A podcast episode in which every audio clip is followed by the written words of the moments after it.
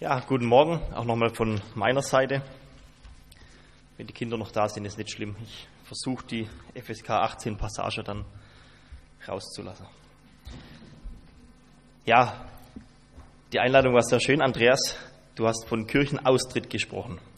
Ich habe mich gefragt, ist eure Gemeinde vielleicht gewachsen die letzten Jahre? Gab es Bekehrungen, Taufen, neue Mitglieder? Bestimmt, oder? Die ein oder andere, ja, ich hoffe mal. Aber ich denke, die große Erweckung ist wahrscheinlich auch bei euch ausgeblieben. Sonst hätten wir das mit Sicherheit auch bis Hinterwürzburg, bis nach Bad Mergentheim zu uns mitbekommen.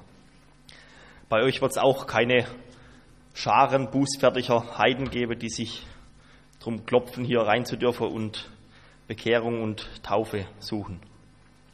Woran liegt es? Ich weiß es nicht.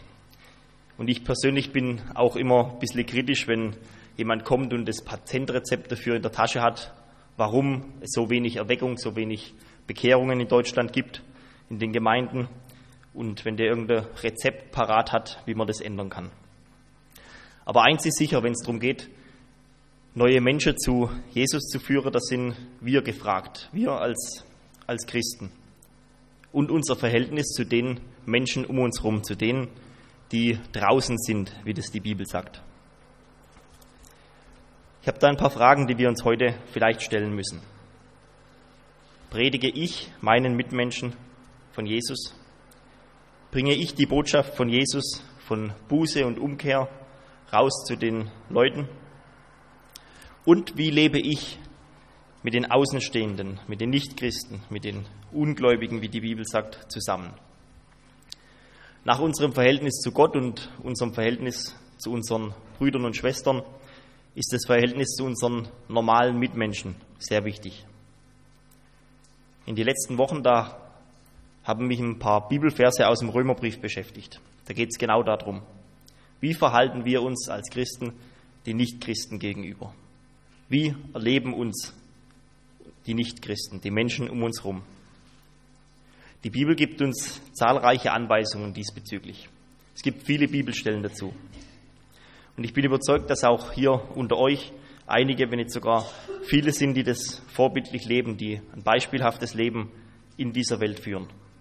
Ich möchte trotzdem mit euch zusammen heute einen Blick in die Bibel werfen, in den Römerbrief, damit wir sehen, wie wir noch besser mit unseren Mitmenschen zusammenleben können. Im Römerbrief Kapitel 12, die Verse 17 bis 21. In den Versen vorher, da geht es darum, wie wir Christen zusammenleben, wie wir uns untereinander gegenseitig verhalten sollen. Und in diesen Versen, da geht es darum, wie die Christen sich den Nichtchristen gegenüber verhalten sollen. Wer eine Bibel von euch besitzt, der darf gerne mitlesen. Also wer eine dabei hat, das war ein bisschen provokativ. Römerbrief Kapitel 12, die Verse 17 bis 21. Da schreibt der Apostel Paulus, Vergeltet niemand Böses mit Bösem. Seid bedacht auf das, was ehrbar ist vor allen Menschen. Wenn möglich, so viel an euch ist, lebt mit allen Menschen in Frieden. Recht euch nicht selbst, Geliebte, sondern gebt, dem Raum, gebt Raum dem Zorn Gottes. Denn es steht geschrieben, mein ist die Rache. Ich will vergelten, spricht der Herr. Wenn nun deinen Feind hungert, so speise ihn. Wenn ihn dürstet, so gib ihm zu trinken. Denn wenn du das tust, wirst du feurige Kohlen auf sein Haupt sammeln. Lass dich nicht vom Bösen überwinden, sondern überwinde das Böse mit dem Guten. Amen.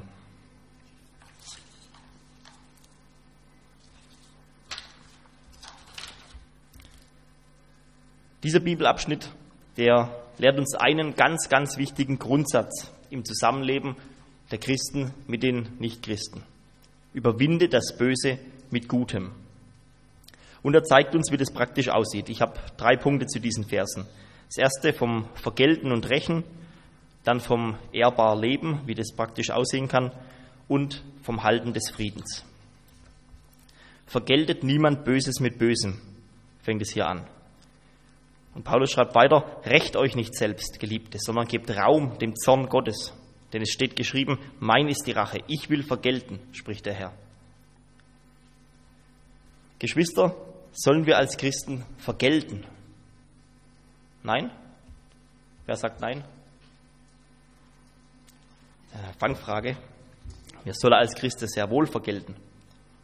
Und wie? Die Bibel sagt nicht, dass wir nicht vergelten sollen, sondern was sagt sie? Vergeltet niemand Böses mit Bösem, sondern überwinde das Böse mit dem Guten. Wir sollen das Böse vergelten, heimzahlen mit Gutem.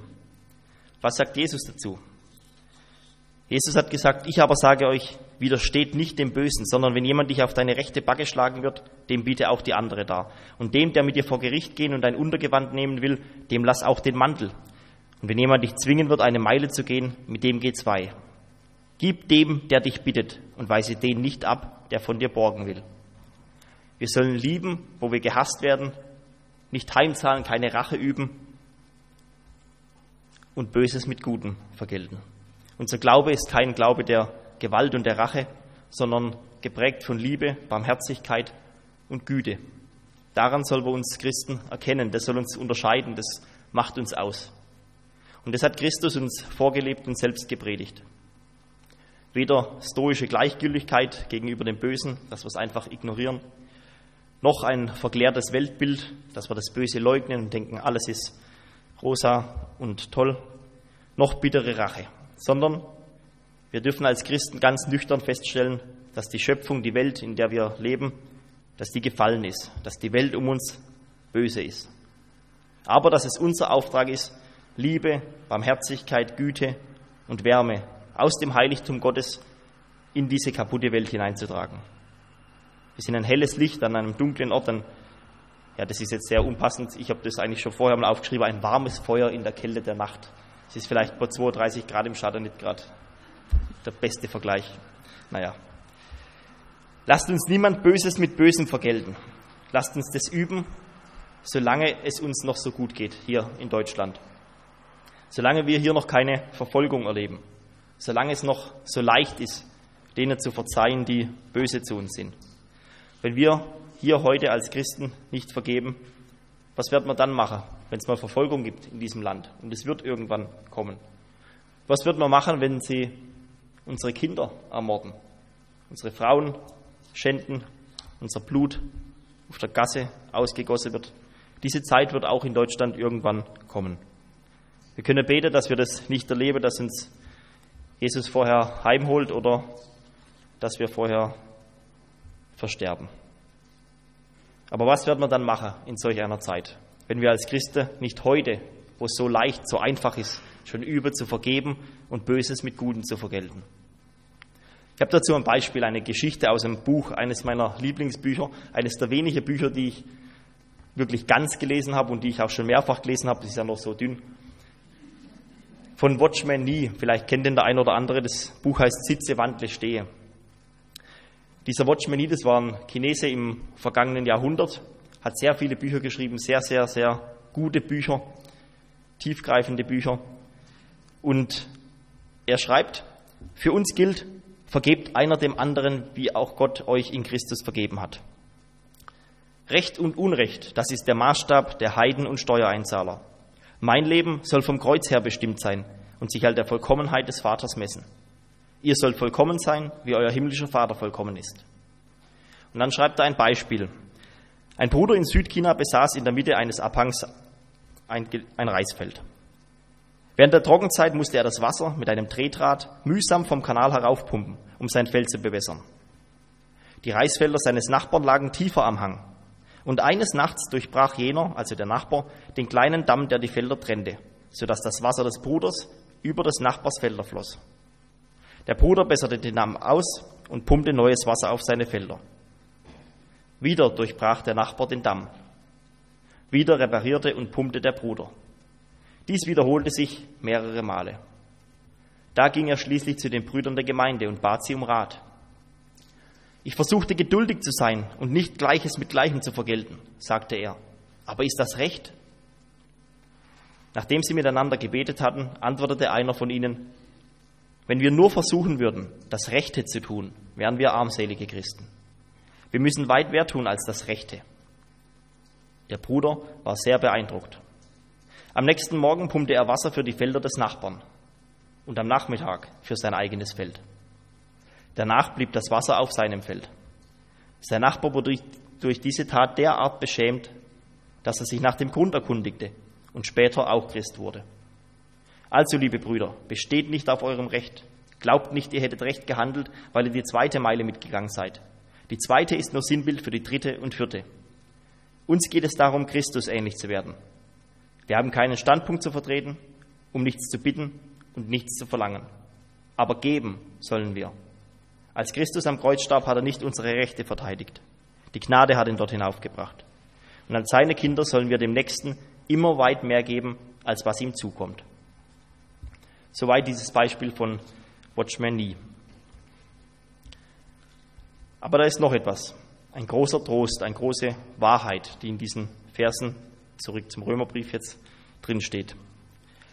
Und zwar, was das meiner Seele mir immer wieder Frieden verschafft, wenn ich Berichte von verfolgten Christen lese, was ihnen angetan wird, die schlimmen Taten, wie es ihnen ergeht, was sie leiden müssen. Und wenn mir das zu schaffen macht, in diesem Römerbrief, da heißt es, Recht euch nicht selbst, Geliebte, sondern gebt Raum dem Zorn Gottes. Denn es steht geschrieben, mein ist die Rache, ich will vergelten, spricht der Herr. Das dürfen wir nicht außer Acht lassen. Das ist ein gewaltiges Wort. Wir selbst, wir als Christen, wir sollen keine Rache üben, nicht vergelten, nicht böse vergelten. Aber Gott, der Herr, er wird Rache üben. Das dürfen wir nicht streichen, das dürfen wir nicht vergessen. Gott ist der Gott der Rache. Mein ist die Rache, ich will vergelten, spricht der Herr. Paulus zitiert es aus dem fünften Buch Mose. Rache ist nicht unsere Sache, nicht unsere Angelegenheit. Rache geht uns als Christen nichts an. Aber Gott wird rächen, eines Tages. Er wird keine Tat ungesehen lassen. Er wird vergelten. Das nächste vom ehrbar Leben. Paulus schreibt hier, seid bedacht auf das, was ehrbar ist vor allen Menschen. Ehrbar, ein altes Wort. Wer sind denn diese alle Menschen? Damit ist die Gesamtheit aller Menschen, die Gesamtheit dieser Geschöpfe gemeint. Und was ist ehrbar vor diesen Menschen? Das, was grundlegend eigentlich jedem Menschen gefällt, aufgrund des von Gott gegebenen Empfindens für Gut und Böse. In der Bibel kommt auch der Begriff natürliche Liebe vor. Das, was schöpfungsbedingt in jeden Menschen hineingelegt ist, mit dem jeder Mensch eigentlich unterscheiden kann, was richtig und falsch, was gut und schlecht ist. Das wird immer mehr verrückt. Die gesellschaftliche Norm, die geht immer weiter weg davon. Es wird immer mehr normal, was eigentlich krank ist und krank, was eigentlich normal ist. Beispiele das Dritte Reich, Nordkorea, überhaupt die ganzen sozialistischen und kommunistischen Länder.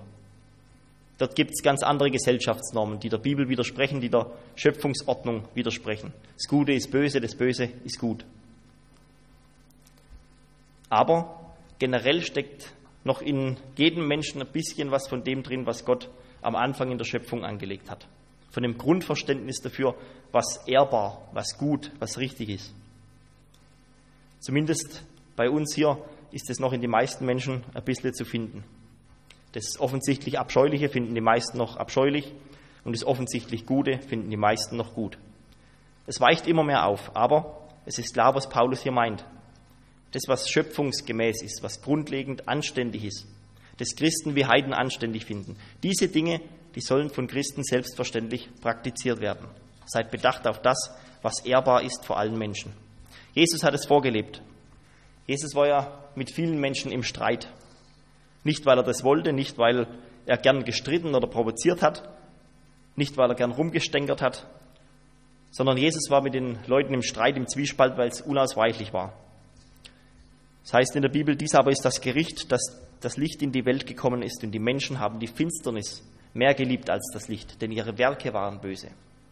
Denn jeder, der Arges tut, hasst das Licht und kommt nicht zu dem Licht, damit seine Werke nicht bloßgestellt werden. Wer aber die Wahrheit tut, kommt zu dem Licht, damit seine Werke offenbar werden, dass sie in Gott gewirkt sind. Jesus, das Licht der Welt, kommt in die Dunkelheit dieser Welt. Er deckt Heuchelei, Bigotterie, Gottlosigkeit auf.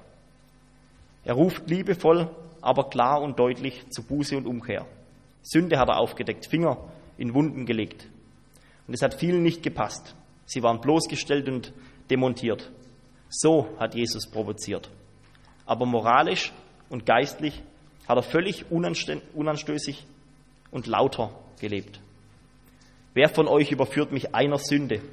sagt Jesus mal. Und niemand hat ihm was entgegnet.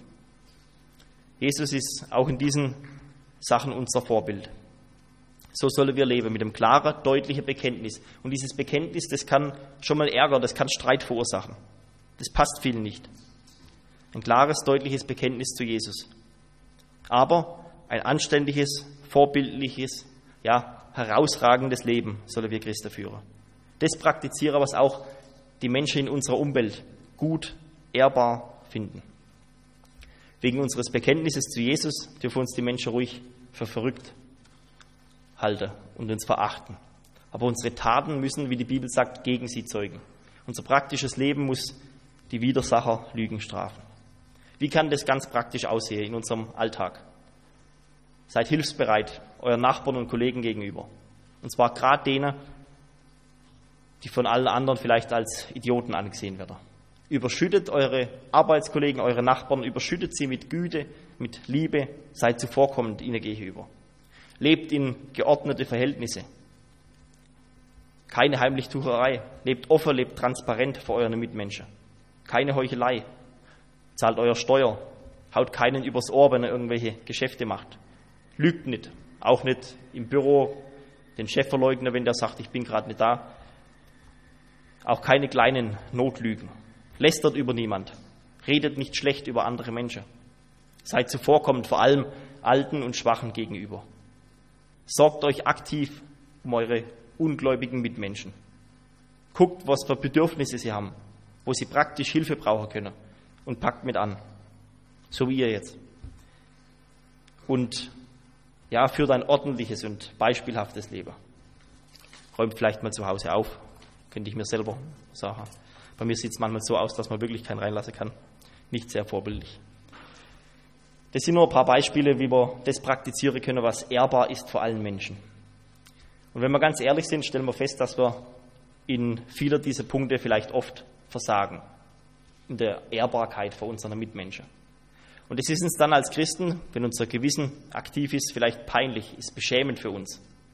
Zu Recht.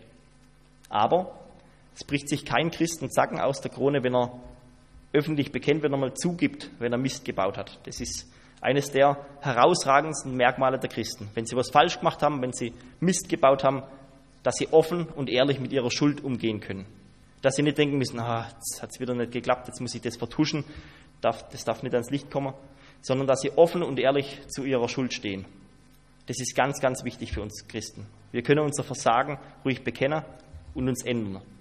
Wir dürfen zugeben, wenn wir Unrecht haben, anderen gegenüber. Sogar als Eltern, wenn wir unseren Kindern gegenüber Unrecht haben. Auch das ist ehrbar Leben. Das dritte und letzte, was wir in diesem Bibelvers, in diesen Bibelversen sehen, vom Frieden halten. Paulus schreibt, wenn möglich, so viel an euch ist, lebt mit allen Menschen in Frieden. Paulus schreibt diese Sätze an die Christen in Rom die Hauptstadt des damaligen römischen Weltreiches. Und es war kein einfaches Pflaster für Juden und das Recht nicht für Christen. Die Monotheisten, also die Religionen, die nur einen Gott haben, die nur einen Gott als den wahren Gott verkündigen, die galten damals als Störer der öffentlichen Ordnung, als Friedensstörer. Der Römerbrief, der wurde ungefähr 56 nach Christus geschrieben. Da war der berüchtigte Kaiser Nero gerade zwei Jahre an der Macht. Und unter Nero gab es grausamste Christenverfolgungen. Und in dieser Zeit zu diesen Menschen, zu diesen Christen dort schreibt Paulus, wenn möglich, so viel an euch ist, lebt mit allen Menschen in Frieden. Das war überhaupt nicht einfach für diese Christen in Rom. Und für uns heute, hier in Deutschland im 21. Jahrhundert. Was haben wir doch für Chancen hier in diesem Land? Leben als Christ in Deutschland im 21. Jahrhundert. Uns geht so gut. Auf der ganzen Welt werden ungefähr 100 Millionen Christen verfolgt, brutalst verfolgt. In 50 Ländern der Welt gibt es Christenverfolgung. Und was tun unsere verfolgten Geschwister in diesen Ländern? Vergeben, verzeihen, lieben, Frieden halten. Es beschämt uns, wenn wir darüber nachdenken, wenn wir uns konfrontieren mit der Situation anderer Christen. Wie leicht sollte es uns hier und heute fallen, dass wir mit allen Menschen Frieden haben. Denkt mal nach, ob es in eurem Umfeld, in eurer Verwandtschaft, in eurer Bekanntschaft, Arbeitskollegen, Schule, Freunde, gibt es da Menschen, mit denen ihr im Unfrieden seid, wo es mal einen Konflikt gab, der nie bereinigt wurde? Es ist immer als Christen unsere Aufgabe, egal ob wir schuld sind oder nicht. Das ist so wie in der Ehe. Der Mann hat immer die Aufgabe, nachzugeben, zurückzurudern, sich wieder zu versöhnen. Das geht ja gar nicht anders. Wer verheiratet ist, der wird es kennen. Als Mann hat man ganz wenig Aussicht auf Erfolg, wenn man nicht klein beigibt. Ja. So ähnlich geht es uns Christen in der Welt. Wir sind dran, den ersten Schritt zu tun, ob wir schuld sind oder nicht. Aber Paulus schreibt hier, wenn möglich, wenn möglich, so viel an euch ist, lebt mit allen Menschen im Frieden. Es gibt also eine Einschränkung. Und zwar immer dann, wenn es um Fragen der Moral oder der biblischen Lehre geht. Wir dürfen niemals um des Friedens willen faule Kompromisse machen. Wir dürfen keinesfalls die Gebote Christi verleugnen oder dagegen handeln, die Wahrheit der Bibel verleugnen, um Frieden zu halten. Es gibt viele Themen, wo wir als Christen Potenzial haben, dass wir es uns unbequem machen. Ein Beispiel Gender Mainstreaming, wenn euch das was sagt, so eine Sache, das war die Abschaffung der natürlichen Geschlechter. Man verleugnet, dass es ein biologisches Geschlecht gibt, dass es Männlein und Weiblein gibt. Da geht es vordergründig um Geschlechtergerechtigkeit, Gleichberechtigung für alle, in allen gesellschaftlichen und politischen Ebenen, vordergründig. In Wirklichkeit geht es darum, die klassischen Geschlechterrollen Mann und Frau abzuschaffen. Es geht darum, dass wir unseren Kindern bereits im Krippen, Kindergarten und Vorschulalter beibringt, es gibt weder Mann noch Frau. Man ist das, was man sich gerade fühlt und alles ist erlaubt. Sexuell ist alles normal und alles erlaubt. Und wer anderer Meinung ist und behauptet, es gibt zweierlei, und zwar nur zweierlei Menschen, der ist abnormal. Der steht kurz davor, sich strafbar zu machen. Je nachdem, in was für Berufszweigen man arbeitet, bekommt man mit so einer konservativen altbackenen Meinung da schon ziemlich Probleme. Etabliert ist diese Vorstellung mittlerweile politisch in allen Parteien, nicht nur bei den Grüne und Linke, sondern überall. Und vorangetrieben wird sie natürlich vor allem durch diese ja, sozialistischen Parteien, die seit jeher christliche Werte und Vorstellungen in Frage stellen. Da besteht für Christen die Notwendigkeit, klar Stellung zu beziehen. Da besteht für die Christen die Notwendigkeit, auf Konfrontation zu gehen vor allem für Christen, die im Bildungssystem tätig sind oder in der Politik, Lehrkräfte, Erzieherinnen, mitmachen oder Stellung beziehen. In solchen Dingen dürfen wir nicht um des lieben Friedens willen schweigen. Deshalb schränkt Paulus ein und sagt, wenn möglich, so viel an euch liegt, haltet mit allen Menschen Frieden. Er sagt aber auch, so viel an euch liegt. Was sollen wir tun, wenn uns jemand grollt, wenn jemand auf uns böse ist, ohne unser Zutun? Manchmal kann man da ja gar nichts dafür und jemand ist einem böse. Wieder wie in der Ehe. Man kommt heim und weiß überhaupt nicht, was man gemacht hat und ist schuld. Naja, als Christ, man kann es versuchen. Man kann versuchen, bewusst den Frieden zu suchen mit anderen Leuten. Bewusst den Frieden suchen mit denen, die einen eigentlich hassen. Irgendwann muss man vielleicht mal die Sache in Ruhe lassen und kann nicht weitermachen, aber wir als Christen, unsere Aufgabe ist es, versuchen, Frieden zu halten und Frieden zu bekommen mit anderen Menschen. Unsererseits sollen wir alles versuchen.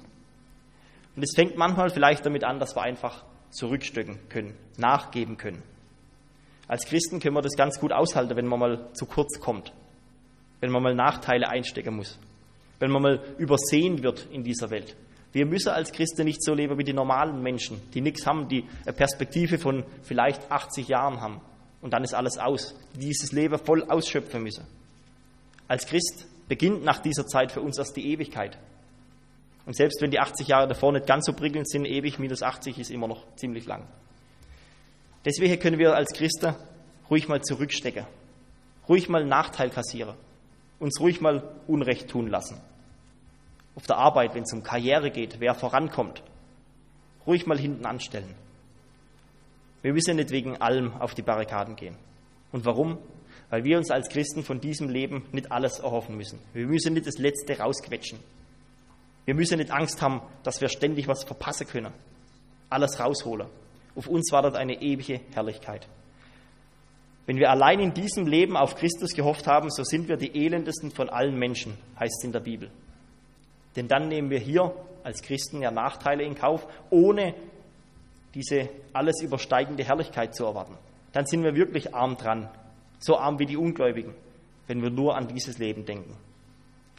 Aber wenn wir auf die Ewigkeit mit Christus, mit Jesus hoffen, dann können wir gerne um des lieben Friedens willen auch mal kürzer treten, Nachteile in Kauf nehmen. Mit allen Menschen, ja, das ist schwierig, gell, mit allen Menschen. Auch und gerade mit den Schwierigen, mit denen soll man Friede halten, mit denen soll man friedlich zusammenleben. Wie soll das gehen? Man kann doch nicht mit jedem gut Kumpel sein, auch als Christ nicht. Die Leute sind doch so verschieden.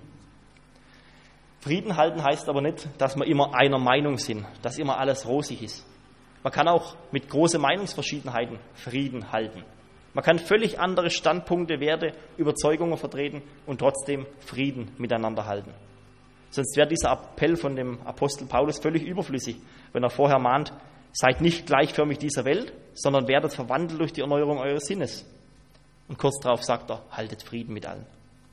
Das geht zusammen. Seid nicht gleichförmig mit dieser Welt und lebt mit allen Menschen in Frieden. Das passt.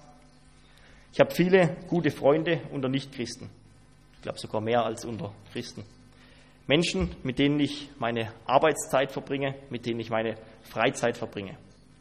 Jeder von denen, jeder, mit denen ich irgendwie mehr zu tun habe, weiß, dass ich an Jesus glaube.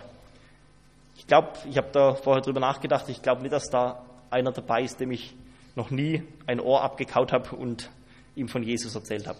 Jeder weiß, wie ich das sehe, dass ich das so sehe, dass der Mensch verloren ist, dass der Mensch von Grund auf böse ist, dass er Buße und Umkehr braucht, dass er Jesus braucht und dass das die einzige Wahrheit ist. Viele finden das ein bisschen verkappt, finden das engstirnig und finden das verbohrt, aber sie nehmen es in Kauf. Wir können trotzdem Friede miteinander halten. Es ist okay. Und wenn Sie mich um Christi willen mal nicht mehr mögen, dann ist es auch okay. Schlimm wäre es nur, wenn Sie mich nicht mögen, weil ich ein lotteriges Leben führe, weil ich ein unvorbildliches Leben als Christ führe, weil ich als Christ schlimmer lebe als Nichtchristen. Solche Zeiten hatte ich auch schon. Andere mögen mich in der Regel trotzdem, obwohl ich Christ bin. Und so ist es in Ordnung. Und ich hoffe, dass auch diese Menschen irgendwann mal zu Christus finden. Geschwister, wir müssen uns aktiv darum bemühen, dass wir Frieden mit unseren Mitmenschen halten, dass wir Frieden suchen. Frieden heißt nicht, ich lasse alle anderen in Ruhe, am besten ich habe mit niemandem zu tun, dann habe ich ja Frieden mit allen, dann passt ja alles, sondern dass wir aktiv auf die anderen zugehen, mit ihnen zusammenleben, ihnen von Jesus erzählen, aber auch freundlich und zuvorkommend ehrbar mit ihnen zusammenleben. Das ist nicht immer einfach, meistens sogar ist es schwierig. Es fängt in der eigenen Familie an, in der Nachbarschaft, in der Schule, bei Arbeitskollegen. Aber trotzdem gilt für uns Christen überall der Grundsatz, lass dich nicht vom Bösen überwinden, sondern überwinde das Böse mit Gutem. Und wir dürfen da nicht bei dieser ersten Vershälfte stehen bleiben, lass dich nicht vom Bösen überwinden, wir müssen weitergehen. Überwinde das Böse mit Gutem. Das erfordert aktives Handeln. Der schwierige Nachbar, die nervige Vermieterin, der blöde Arbeitskollege, der doofe Chef, der Bösartige. Ihnen hat der Christ mehr entgegenzubringen, als dass er sie nur aushält. Lasst uns hingehen nächste Woche und es üben, das Böse mit Guten überwinden. Amen.